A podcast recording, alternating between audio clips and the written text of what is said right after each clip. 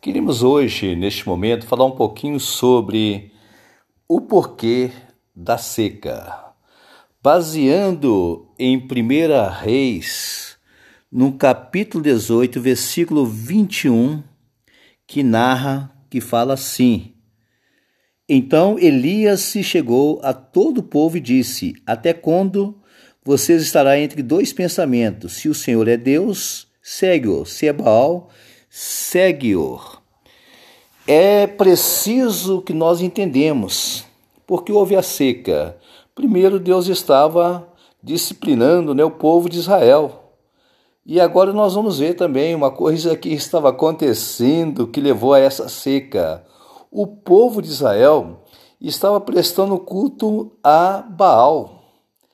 E com isso, né, sem a presença de Deus, as coisas começam a secar. Sem a presença de Deus, começa a perder vida.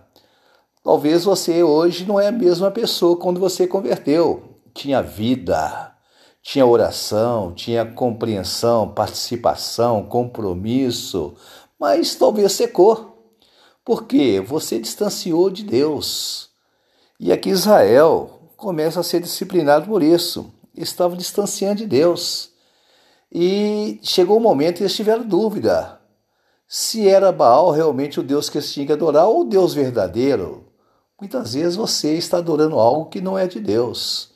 E chegou o momento de você decidir: é Baal ou é Deus?